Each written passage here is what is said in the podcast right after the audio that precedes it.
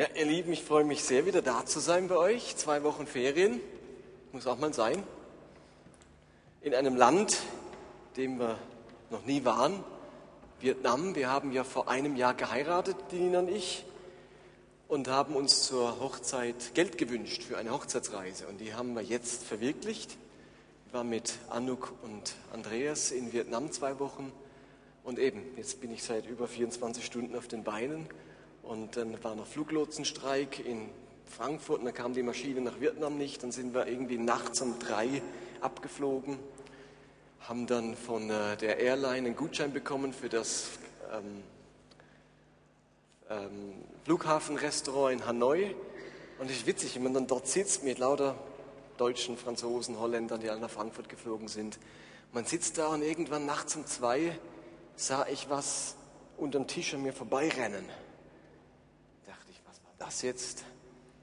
Und äh, dann hat man so all, mit der Zeit hat man dann gemerkt, dass einige Ratten unterwegs waren in diesem Flughafenrestaurant. Das ist also schon gehobene Klasse. Und dann sprang die eine sogar noch so auf den Sitz gegenüber einem Herrn, der da saß. Hinter uns sind die großen Kakerlaken gekrabbelt. Also, und das war alles gehoben, gell, Ahnung. Sonst war es also noch schlimmer. Äh, Also und ähm, ihr könnt auch gerne beten, der Andreas und die Nina. Der Andreas ist nicht ganz fit gesundheitlich, Nina ist daheim, liegt im Bett und hoffen, dass er sich keine Malaria eingefangen hat. Also auch ein Gebetsanliegen, dass die gleich wieder auf den Beinen sind. Das Andreas ist zwar hier, aber ihm geht es auch nicht ganz so gut. Und äh, Nina liegt zu Hause im Bett, deswegen ist sie nicht hier. Also auch ein Gebetsanliegen. Aber es ist eine unglaubliche Armut in dem Land, das man da erlebt hat. Ähm, also kein Vergleich zu Thailand, wer da schon mal in Ferien war. Ähm, aber es war sehr spannend und... Gott hat in manchen Momenten zu uns oder zu mir gesprochen. Aber ich bin froh, sind wir wieder heil angekommen. Ansonsten würde ich euch gerne noch auf das hier aufmerksam machen. Leute, wir haben so eine coole Predigtserie geplant. Meet the Abrahams. Ihr alle kennt den Kinofilm Meet the Fockers. Und wir haben das DVD-Cover genommen und haben es haargenauso gestaltet wie das DVD-Cover von Meet the Fockers. Aber ihr, mehr, ihr trefft nicht die Fockers, sondern die Abrahams. Wir machen eine Serie über die Urväter, Abraham, Isaac, Rebekka, Josef und so weiter, mit ganz spannenden Themen, nicht nur für Familien, für alle, aber auch was Familienbeziehungen, Kinder, Töchter, äh, Kinder, Eltern, Geschwister, Verwandte zur Herausforderung macht. Was ist, wenn man nicht schwanger werden kann? Selten thematisiertes Thema. Wenn ein Mensch stirbt, werden wir den Vignettpastor von Staufen da haben, dessen Frau vor einigen Jahren gestorben ist und ihn mit vier Kindern zurückgelassen hat. Und der uns ein bisschen erzählt, wie er das verarbeitet hat. Wenn man in Sodom wohnt, unser Sodom heute heißt vielleicht Basel oder sonst irgendwie, wenn man um Segen kämpft, wenn es zum Familienstreit kommt und noch viele andere Themen. Eine lange Predigtserie über das Buch Genesis, die ersten Kapitel von Genesis die Urvätergeschichte. Ladet ein, wir haben viele Flyer, wir haben ähm, große Plakate gemacht. Das ist eine Serie, wo man sehr gut einladen kann, wo es ums Thema äh, Leben in herausfordernden Zeiten geht, Leben mit Schwierigkeiten, Leben mit Herausforderungen, Leben als Familie. Und ihr könnt wirklich unbedingt eure Freunde einladen. Es würde uns freuen, wenn wir wieder mehr Erstbesucher hätten. Ihr merkt, die letzten Sonntage haben wir als aufgerufen und ganz oft war niemand zum ersten Mal da. Und das ist nicht unsere Tradition. Wir haben jetzt 15 Jahre lang fast jeden Sonntag Erstbesucher da gehabt. Aber die fallen ja nicht vom Himmel, die verirren sich nicht in die Kirche, sondern die kommen, weil ihr sie einladet, weil ihr eure Freunde, Bekannten, Arbeitskollegen mitbringt. Und ich möchte euch Mut machen, das auch in Zukunft wieder zu tun. Und diese Predigtserie bietet sich an. Ansonsten machen wir eine Serie dazwischen. Ab nächsten Sonntag geht es ums Thema, wie erlebt man Gottes Wirken. Jeder von uns ist darauf angewiesen, Gott zu erleben. Glaube darf nicht eine Sache sein, die sich nur im Kopf abspielt. Unser Glaube macht nur Sinn, wenn wir wirklich Gott erleben. Und ich weiß, dass ganz viele von euch sich danach sehnen, Gott mehr zu erleben. Und wir werden die nächsten drei Sonntage der Frage nachgehen, wie erlebt man dieses Wirken Gottes? Wie kann ich das in meinem Alltag erfahren? Also auch da seid ihr herzlich eingeladen zu dieser Predigtserie ab dem nächsten Sonntag. Heute kommen wir zur letzten Predigt unserer Sommerserie, Ferienserie Bergpredigt. Haben wir letztes Jahr schon ein paar Predigten gemacht. Der Michel hat jetzt eine gemacht, ich habe eine gemacht. Ich glaube, Christian Schneider war letzten Sonntag da, jemand aus Staufen war da. Und heute geht es um ein paar Verse aus Kapitel 5 um das Thema Schwören. Und ich lese euch diese Verse einmal vor. Es heißt hier, Matthäus 5 ab Vers 33, ihr wisst auch, dass zu den Vorfahren gesagt worden ist, einen Eid darfst du nicht brechen. Du sollst alles halten, was du dem Herrn geschworen hast. Ich aber sage euch, ihr sollt überhaupt nicht schwören, weder beim Himmel, denn er ist Gottes Thron, noch bei der Erde, denn sie ist der Schemel seiner Füße, noch bei Jerusalem, denn sie ist die Stadt des großen Königs. Nicht einmal mit deinem eigenen Kopf sollst du dich verbürgen, wenn du schwörst. Denn du bist nicht in der Lage, auch nur ein einziges deiner Haare weiß oder schwarz werden zu lassen. Euer Ja sei ein Ja und euer Nein ein Nein. Jedes weitere Wort ist vom Bösen. Jetzt hört ihr diesen Text, ihr kennt ihn alle und denkt euch wahrscheinlich im ersten Moment, nun, die Aussage ist eigentlich klar. Da muss ich jetzt keine lange Predigt halten. Man soll nicht schwören. Oder? Man soll nicht schwören. Was gibt es da noch groß zu sagen? Dominik, möchtest du gern heute früh nach Hause, oder? okay, ich habe es dann doch ein bisschen komplizierter gemacht, Dominik. Die Frage ist nämlich wirklich, ist das gemeint? Will Jesus nur sagen, schwört einfach nicht? Oder geht es um mehr? Lass uns der Frage mal nachgehen. Zunächst einmal sind wir ja in unserem Alltag alle miteinander dauernd mit Schwüren und Eiden konfrontiert.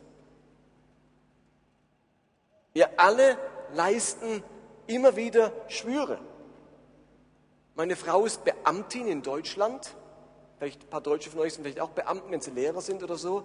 Jeder Beamte in Deutschland muss einen Beamteneid ablegen. Und er lautet folgendermaßen, ich habe das mal rausgesucht, in Deutschland muss also jeder Beamte schwören, ich schwöre, dass ich mein Amt nach bestem Wissen und Können führen, Verfassung und Recht achten und verteidigen und Gerechtigkeit gegen jedermann üben werde. Und da kann man noch zufügen, so wahr mir Gott helfe. Da legt jemand einen Eid ab, einen Schwur. Muss er sogar, sonst kann er gar nicht verbeamtet werden.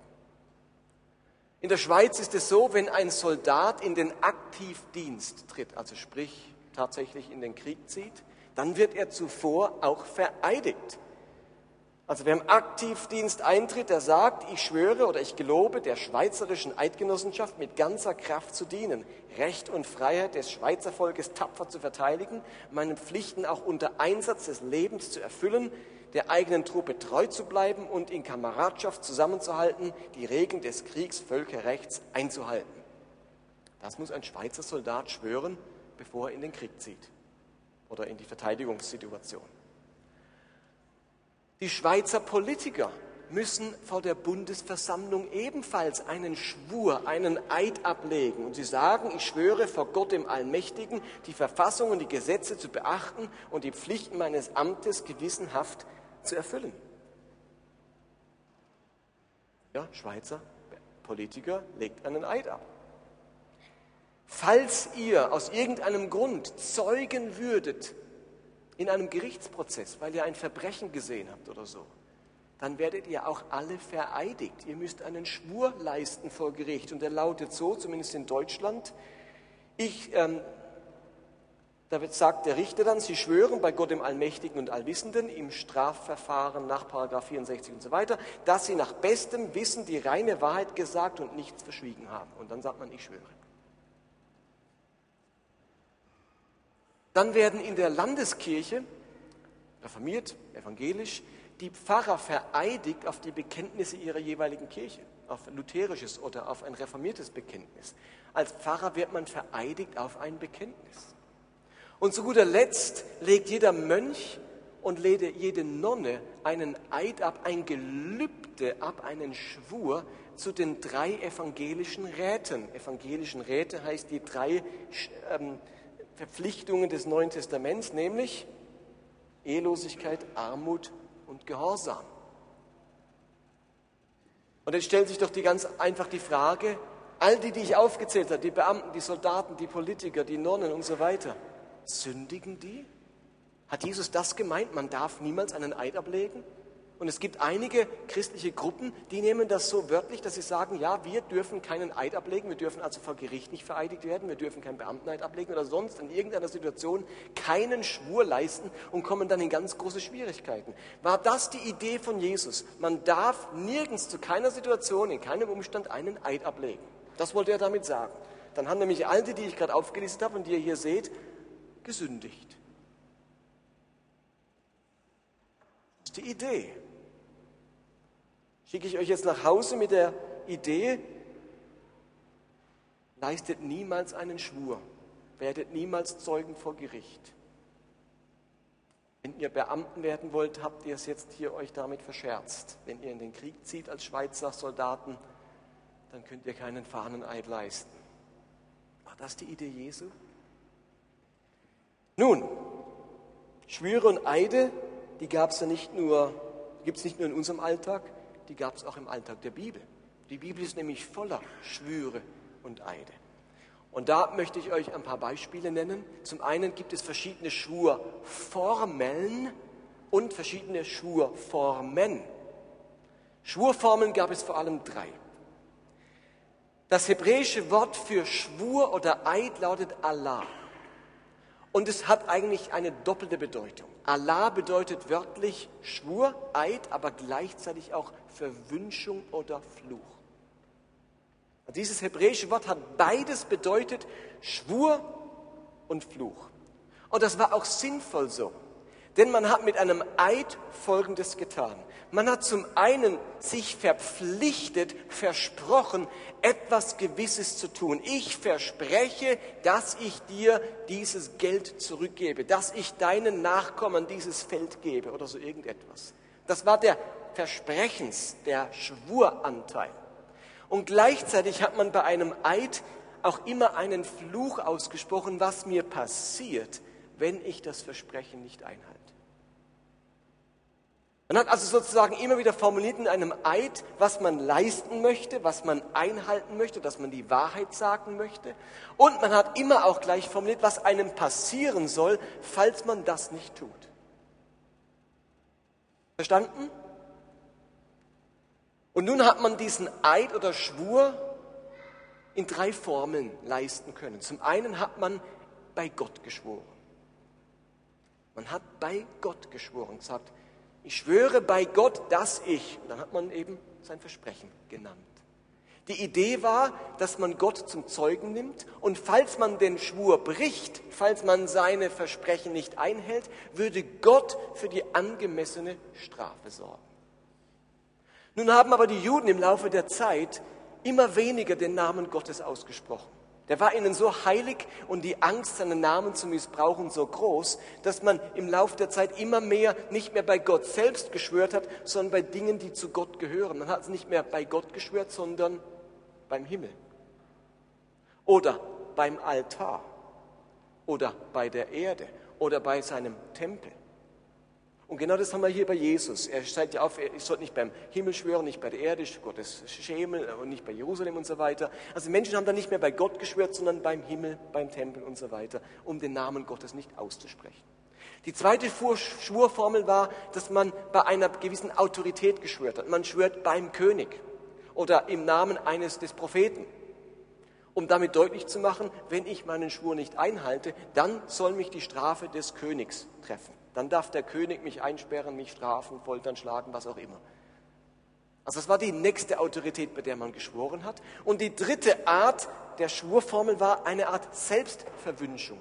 Man hat bei sich selbst geschworen und sich selbst einen Fluch auferlegt. Und wir finden das ganz interessanterweise nämlich, wer hat das gemacht? Wer hat sich selbst verflucht, um zu beteuern, dass er etwas, dass etwas stimmt, was er sagt? Erinnert ihr euch? Jemand hat sich sogar dreimal selbst verflucht, um zu beteuern. Garantiert, ich verspreche es, ich kenne diesen Jesus nicht. Und er sagt, Petrus in Matthäus 26, doch er dauert, es dauerte nicht lange, da traten die Umstehenden auf ihn und sag, zu und sagten, natürlich bist du auch einer von ihnen, deine Sprache verrät dich. Petrus begann Verwünschungen, Flüche auszustoßen und schwor, ich kenne den Menschen nicht. In diesem Augenblick krähte der.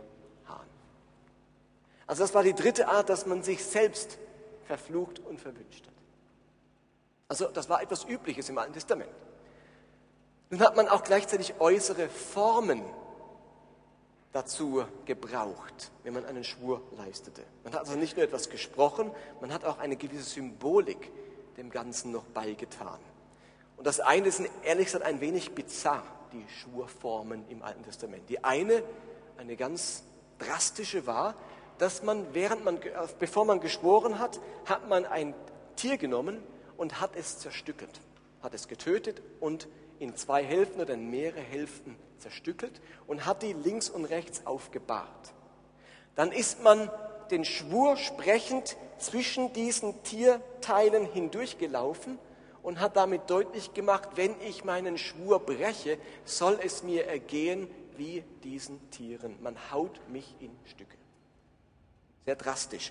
Abraham hat das zum Beispiel so gemacht, und es heißt da in Genesis 15, Abraham holte die Tiere und schlachtete sie, er schnitt jedes einzelne der Länge nach durch und legte je eine Hälfte der anderen gegenüber.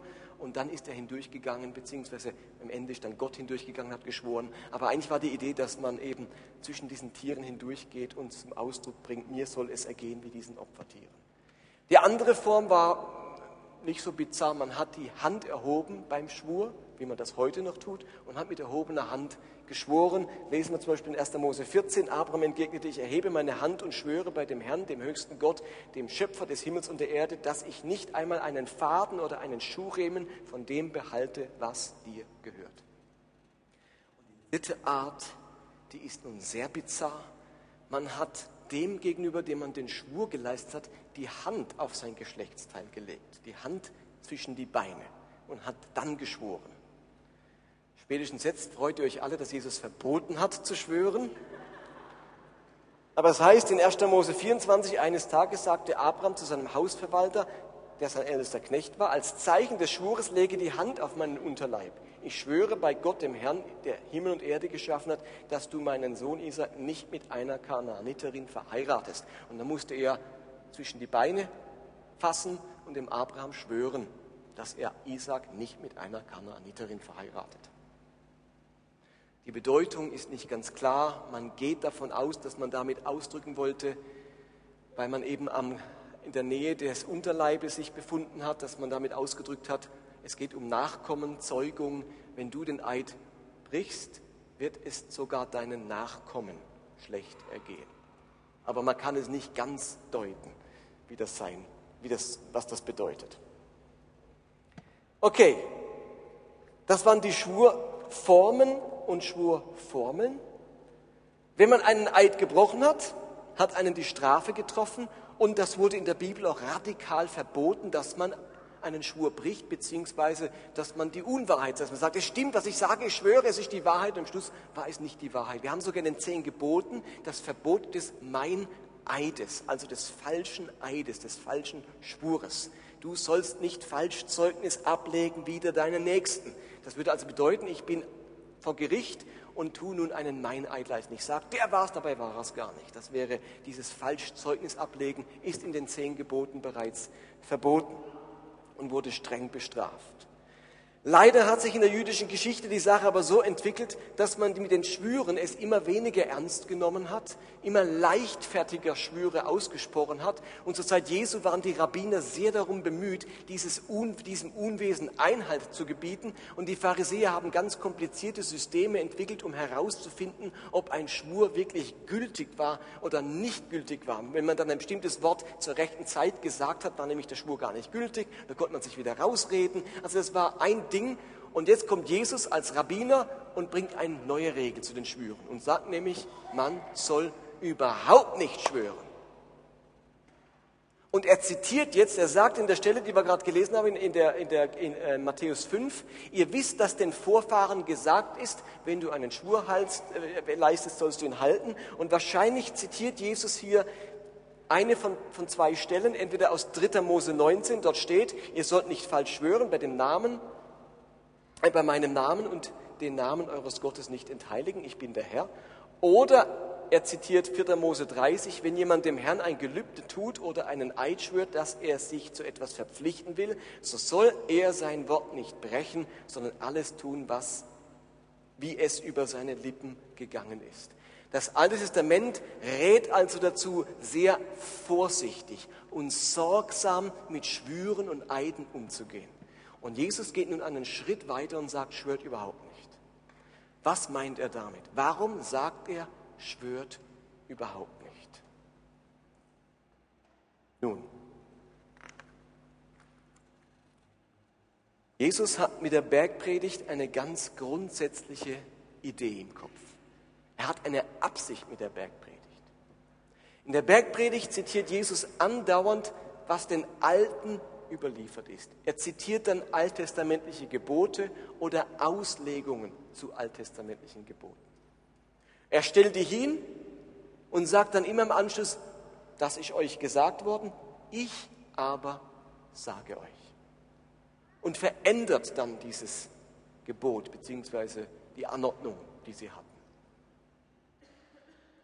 Jesus hat eines deutlich gemacht. Die Gebote des Alten Testaments sind ganz oft Notverordnungen einer gefallenen Schöpfung. Gott gibt im Alten Testament Gebote um das Miteinander von sündigen Menschen zu regeln. Das sind Menschen, die zu vielem Böses fähig sind und zu wenig Gutem. Und diesen gefallenen, sündigen Menschen gibt das Alte Testament Verordnungen, Notverordnungen aus der Not geboren, dass die Menschen nun nicht mehr vollkommen heilig sind, sondern Sünder, um ihr Leben irgendwie zu regeln. Und was Jesus in der Bergpredigt macht, ist folgendes. Er sagt, ihr Lieben, den Alten wurde das gesagt. Das ist eigentlich die Notverordnung. Ich sage euch, wie es eigentlich sein sollte. Ich sage euch in der Bergpredigt, wie Gott es sich eigentlich vorgestellt hat, anstatt nur diese Notverordnung einzuhalten. Lasst mich euch ein Beispiel geben, damit sich das ein wenig klärt. Jesus spricht in der Bergpredigt über das Töten und sagt, euch ist gesagt, du sollst nicht töten. Ich aber sage euch. Und er macht damit deutlich, im Alten Testament war so die Idee, logisch wird es Konflikte geben, ihr werdet Ärger haben, ihr werdet streiten miteinander. Wir, ich sage euch, Mose, Altes Testament, tötet nicht. Ihr werdet euch beschimpfen und, und einen Hass aufeinander haben und euch beschuldigen, aber bitte reißt euch am Riemen und tötet euch nicht. Das ist eine Notverordnung. Ihr streitet zwar, ihr habt zwar Ärger, ihr habt Krieg miteinander, aber bitte tötet euch nicht. Und Jesus geht jetzt einen Schritt weiter und sagt, Augenblick mal, so ist es nicht gedacht. Gott will mehr, als dass man zwar miteinander streitet, aber sich nicht tötet. Was er will, ist, dass man vergibt, dass man verzeiht, dass man Frieden hält und sich nicht beschuldigt und formuliert dann Matthäus 5, 22, ich sage euch schon, der, der nur zornig auf jemanden ist, wird verurteilt. Wer zu seinem Freund sagt, du Dummkopf, den erwartet das Gericht und wer jemanden verflucht, dem droht das Feuer der Hölle.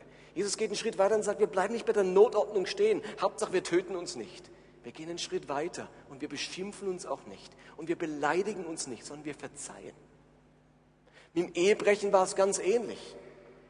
Man könnte sagen, der Mensch ist ein sexuelles Wesen, er hat Lust, er hat Verlangen und natürlich passiert es, dass man einen anderen, anderen Menschen lustvoll ansieht. Aber bitte, brecht wenigstens nicht die Ehe. Haltet die Ehe heilig. Es ist nichts vermeiden, dass ihr lustvoll schaut, aber brecht wenigstens nicht die Ehe. Und Jesus sagt, sorry, das ist eine Notordnung. Ich sage euch, wie es eigentlich gedacht ist. Nicht nur nicht Ehe brechen, sondern ich will, dass ihr auch in euren Gedanken und Blicken rein seid. Und formuliert dann, ich sage euch, jeder, der eine Frau mit begehrlichem Blick ansieht, hat damit in seinem Herzen schon Ehebruch mit ihr begangen. Er geht einen Schritt über diese Notverordnungen hinaus und formuliert, wie es eigentlich gedacht ist. Oder bei der Feindesliebe. Das Alte Testament formuliert, sollst deinen Nächsten lieben, deinen Feind hassen. Also da will diese Notverordnung sagen, logisch, die Freunde und die Familie liebt man und den Feind, den liebt man eben nicht, den hasst man. Aber liebt wenigstens eure Familie und eure Freunde. Also Feinde kann man nicht lieben, aber die müsst ihr lieben. Und Jesus sagt, Augenblick, nee, wir gehen einen Schritt weiter. Kinder Gottes lieben nicht nur Familie und Freunde, sie lieben auch ihre Feinde und halten die andere Wange da. So ist es eigentlich gedacht. So gehen Menschen eigentlich miteinander um. Und beim Schwören ist es nun ganz genauso.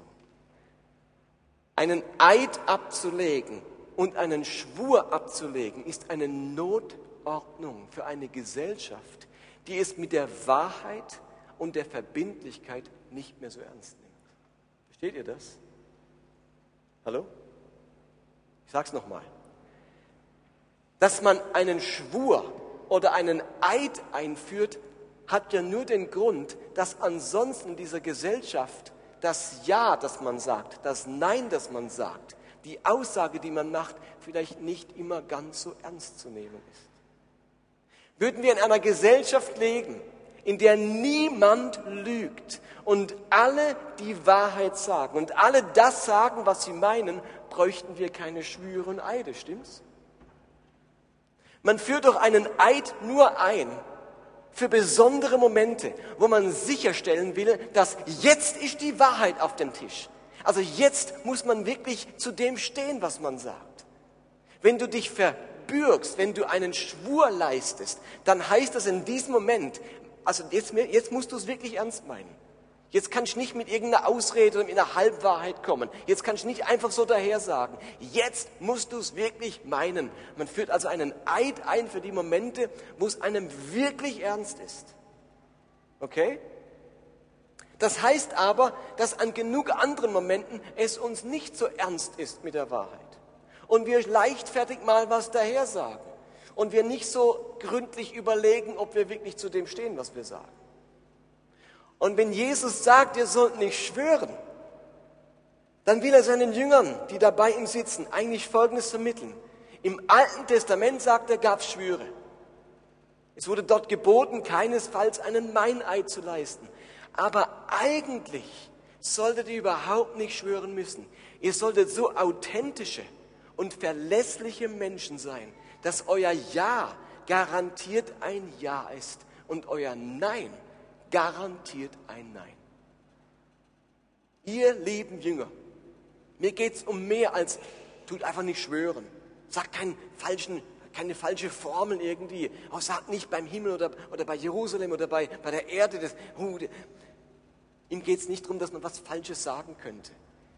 Was Jesus sagen will, ist, lebt so authentisch, lebt so wahrhaftig, dass man euer Ja für ein Jahr nimmt und nicht noch sagen muss, aber schwörst dann noch, gell? So authentisch und wahrhaftig leben, dass unser Ja ein Ja und unser Nein ein Nein ist. Das ist der Punkt, den er machen möchte. Authentisch leben, authentische Menschen sein. Und ich glaube, authentisch leben hat mit zwei Dingen zu tun, vor allem jetzt im Kontext vom Schwören, nämlich Verlässlichkeit und Wahrhaftigkeit. Es geht um Verlässlichkeit und um Wahrhaftigkeit. Ihr Lieben, wir alle kennen doch Menschen, die müssen uns keine Unterschrift geben, wenn wir mit ihnen was abmachen. Und es gibt Menschen, da will man einen Vertrag machen. Also wenn ihr was verkauft, vor kurzem haben wir irgendwie einen, Roller verkauft, einen alten Roller, den wir hatten, und dann kam dann, äh, nee, das alte Auto von der Nina, und dann haben wir das verkauft, und dann will man einen Kaufvertrag machen und sicherstellen, dass die Person das dann wirklich abmeldet und äh, dass es mit dem Geld stimmt und so weiter. Äh, die Person hat man nicht gekannt und dann macht man einen Vertrag. Aber wenn ich jetzt mit euch irgendwas abmache, dann, dann denke ich, ich wollte nicht mit euch jetzt einen Vertrag machen müssen. Ist doch klar, dass ich euch vertraue, dass ich, dass ich doch eine verlässliche Person, ich, ich doch ein Bruder im, im Glauben oder so irgendwie. Also wir kennen alle Menschen, mit denen wir, die müssen uns keine Unterschrift leisten deren Wahrhaftigkeit gehen wir aus.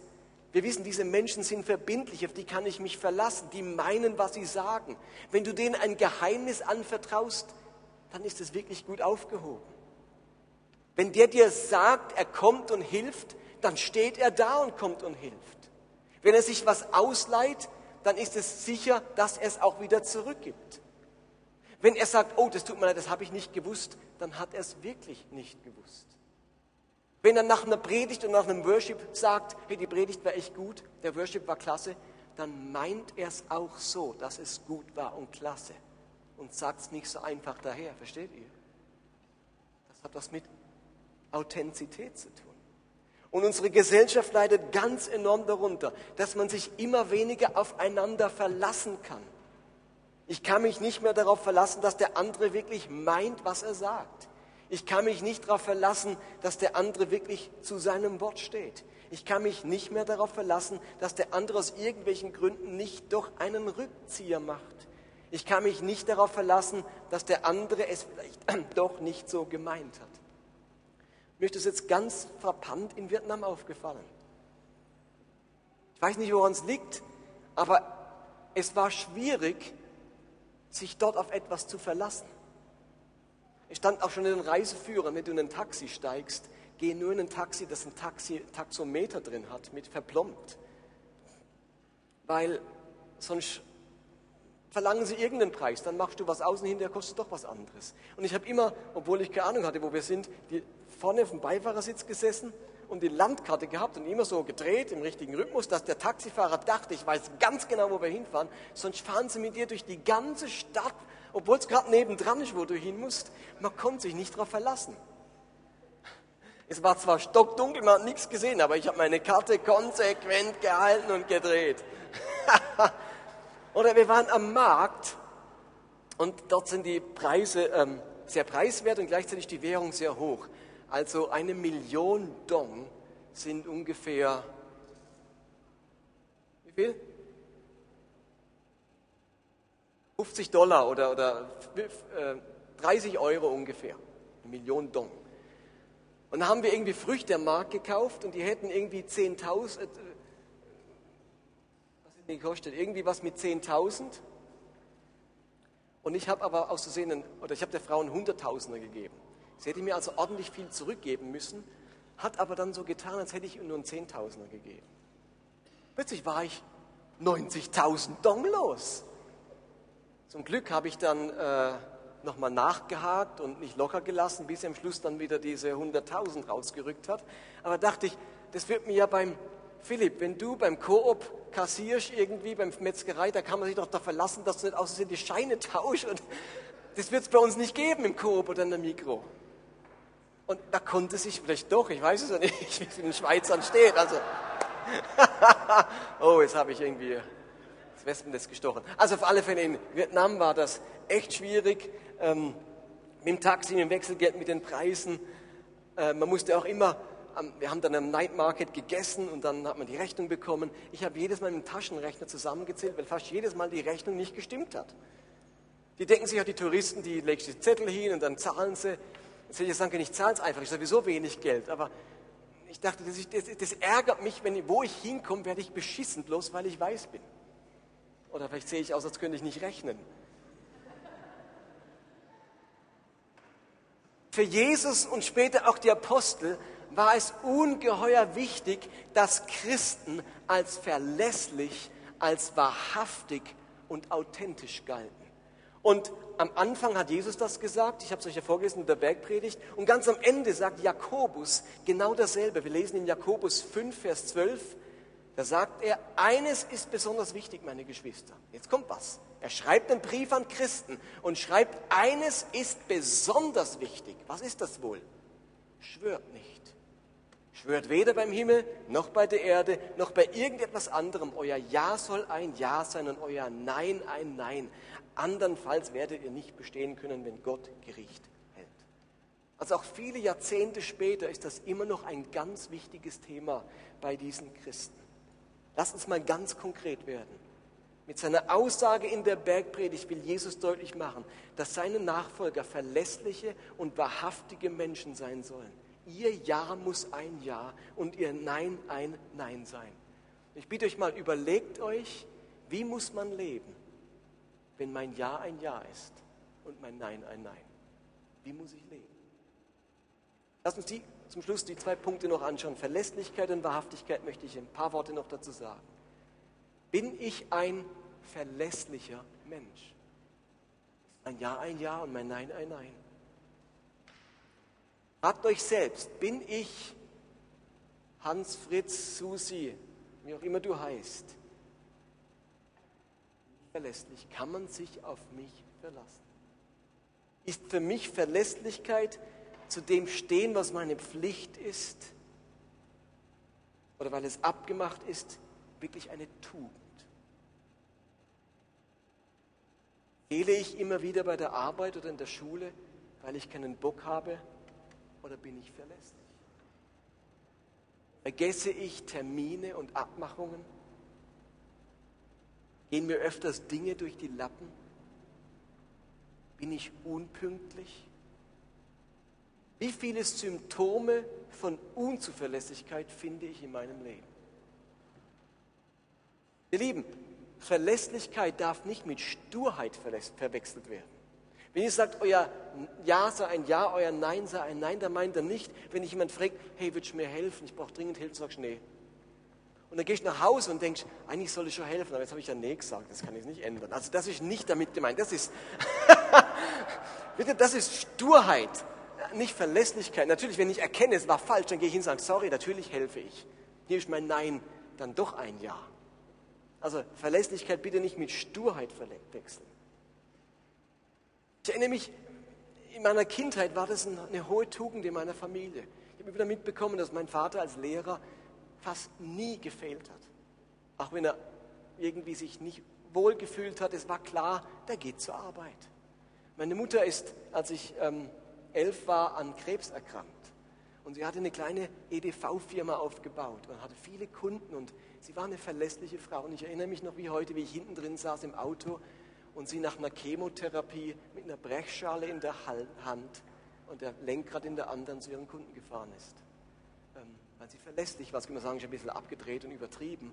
Für mich hat es nicht einen übertriebenen Eindruck gemacht, selbst wenn es vielleicht das war. Für mich war es ein Ausdruck von hoher Zuverlässigkeit und Verlässlichkeit. Das war ein hoher Wert. Verlässlichkeit. Verlässlichkeit und Ehrlichkeit setzt aber auch voraus, dass ich bereit bin, den Preis, den mein Ja oder mein Nein mit sich bringt, bereit bin zu bezahlen. Man kann nur verlässlich sein, wenn ich den Preis meines Ja's auch bereit bin zu bezahlen. Ich erlebe heute, dass Menschen oft nicht bereit sind, diesen Preis zu bezahlen, den sie ihr Ja gekostet hat. Da ist es bequemer abzusagen, einen Rückzieher zu machen, eine Ausrede zu finden oder es zu vergessen. Menschen, deren Ja ein Ja ist, müssen immer wieder bereit sein, ihren inneren Schweinehund zu überwinden und zu dem zu stehen, was sie gesagt haben. Da wäre ein anderes Wort dafür Verbindlichkeit. In einer Gesellschaft, die so im technischen, im globalen und im moralischen Wandel begriffen ist, wie die unsere, da wird es immer schwieriger, einen festen Standpunkt zu haben. Aber genau den brauche ich, um verlässlich zu sein. Bin ich ein Fähnchen im Wind oder so innerlich gefestigt, dass ich verlässlich bin? Dass ich nicht dauernd meine Meinung ändere. Jetzt hat er sich wieder anders, jetzt hat er erst so gesagt, jetzt macht er wieder so, morgen macht er wieder so. Verlässlichkeit ist eine Tugend, die Jesus in dieser Stelle in der Bergpredigt fordert. Der Text in der Bergpredigt behandelt nicht die Frage, ob man jetzt in jeder Situation einen Eid, in jener oder dieser jeder Situation einen Eid schwören darf. Es geht vielmehr darum, dass Jesu Nachfolger Menschen sein sollen, deren Leben von Verlässlichkeit und Wahrhaftigkeit geprägt ist und denen dieser Ruf vorauseilt. Auf diese Christen kannst du dich verlassen. Ich wünsche mir, dass man das über uns sagt an der Arbeitsstelle. Wenn der dir zusagt, beim Umzug zu helfen, dann steht er da. Wenn die sagen, sie putzen die Kirche am Sonntagabend, dann ist die hinterher Picopello. Wenn die mitarbeiten, sind sie verbindlich. Verlässlichkeit, ihr Lieben, das ist nicht nur eine Charaktereigenschaft der beständigkeitsliebenden Typen, sondern es ist ein zunehmendes Kennzeichen eines Jesus-Nachfolgers. Habt ihr das gehört? Verlässlichkeit ist nicht nur die Charaktereigenschaft des beständigkeitsliebenden Typen, Allah, Ute, Katharina Schmieder. Es ist das Kennzeichen eines geistlich wachsenden Christen. Verlässlich. Ihr Ja ist ein Ja. Ihr Nein ist ein Nein. Und damit noch ein paar wenige Worte zur Wahrhaftigkeit. Lässt sich nämlich ganz Ähnliches von der Wahrhaftigkeit sagen. Damit mein Ja ein Ja und mein Nein ein Nein ist, braucht es nicht nur Verlässlichkeit, sondern auch Wahrhaftigkeit. Wahrhaftigkeit bedeutet, dass mein Leben authentisch ist. Ich versuche, dass mein Reden und mein Handeln im Einklang miteinander stehen. Spiele anderen nichts vor, ich heuchle nicht, ich bin ehrlich mit mir selbst und mit anderen. Meine Lieben, ehrlich sein darf nicht verwechseln, wechselt werden mit taktlos sein. Okay? Also Verlässlichkeit darf nicht mit Sturheit verwechselt werden und Ehrlichkeit nicht mit Taktlosigkeit. Ehrlich zu sein bedeutet nicht, dem anderen alle Wahrheit an den Kopf knallen zu müssen. Versteht ihr das? Ehrlich sein heißt, ich bin authentisch. Ich meine, was ich sage. Aber ehrlich sein heißt nicht, ich muss alles sagen, was ich meine. Versteht ihr den Unterschied? Sonst ist man oftmals taktlos. Man muss nicht alles sagen, was man denkt. Man muss dem anderen nicht alle Kritik sagen, die man empfindet. Das ist taktlos ganz oft. Aber wenn ihr etwas sagt, dann müsst ihr es auch meinen. Dann muss es ehrlich sein, authentisch. Ich habe mich in letzter Zeit mit der postmodernen Gesellschaft auseinandergesetzt. Was ist postmodern? Wie, sind, wie, wie, wie denken heutige Menschen? Und ich habe verschiedene Sachen dazu gelesen. Punkt Nummer eins, der Kampf Nummer eins postmoderner Menschen, das sind viele von uns, ist das Thema Vertrauen. Wir haben so viel Vertrauensverlust erlebt in unserer heutigen Gesellschaft. Das hat mit der eigenen Kinder zusammen, mit so vielen geschiedenen Ehen, wo Kinder Grundvertrauen verloren haben. Es hat mit vielen Skandalen zu tun, Vertrauen in die Kirche, ähm, Skandale mit, mit Missbrauch und Politiker, die ihre Meinung ändern und so weiter. Menschen haben ein Riesenproblem zu vertrauen. Wisst ihr, was die größte Antwort von Christen auf diese Problematik ist? Authentisch sind ehrlich sind. Wir können das Vertrauen unserer Gesellschaft nur zurückgewinnen, wenn Christen wieder authentische, wahrhaftige Menschen sind. Wenn man weiß, alle machen mir was vor, alle sagen heute das und morgen das. Aber bei den Christen, da ist ein Ja ein Ja und ein Nein ein Nein. Und wir greifen viel zu kurz, wenn wir denken, Jesus will mit der Stelle nur sagen, bitte schwört da nicht vor Gericht. Wenn ihr dann in der Situation seid, dann macht was weiß ich, wie die Zeugen Jehovas sagen, Augenblick mal, das darf ich jetzt nicht hier schwören, gell? Das, das verbietet mir die Bibel. Hey, es geht um viel mehr. Es geht darum, wahrhaftig und verlässlich zu sein. Wir sollten den Ruf haben. Und darum geht es jetzt auch ab morgen, wenn wir wieder anfangen zu arbeiten. Viele von euch haben jetzt die Ferien beendet. Morgen geht es wieder an die Arbeitsstelle, in die Schule, an die Uni oder an die Arbeitsstelle. Hey, wie wäre es, wenn wir in diese neue Saison der Arbeit gehen mit dem Vorsatz, wir sind verlässliche und wahrhaftige Menschen. In meiner Familie, in meiner Nachbarschaft, an meiner Arbeitsstelle, in meiner Gemeinde. Verlässliche und wahrhaftige Menschen. Mein Ja ist ein Ja und mein Nein. Lass uns einen Moment still sein und dann würde ich gerne für all die beten, die sie sagen, jawohl, dieser Einstellung möchte ich jetzt aus den Ferien raus in die neue Arbeitssituation hineingehen.